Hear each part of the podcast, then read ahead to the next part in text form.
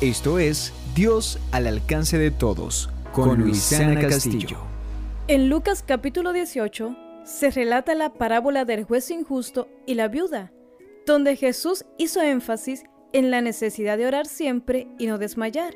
Esta parábola habla de un juez que no temía a Dios ni respetaba a hombre, pero había una viuda que constantemente iba a él pidiendo que le hiciera justicia de su adversario. Aunque él no quiso por un tiempo, después accedió porque dijo dentro de sí, aunque no temo a Dios, ni tengo respeto de ningún hombre, porque esta viuda me molesta, le haré justicia. No sea que viniendo de continuo me agote la paciencia. Y dijo el Señor, oíd lo que dijo el juez injusto.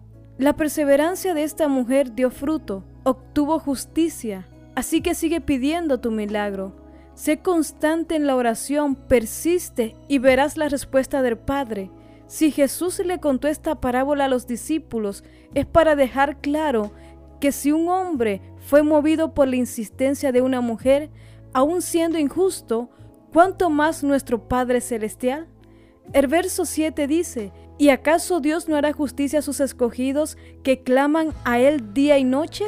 ¿Se tardará en responderles? Tú decides lo que recibirás. El fruto de tu perseverancia depende de ti. Este programa es una realización de Arte y Vida Producciones para Oasis 103.3 FM.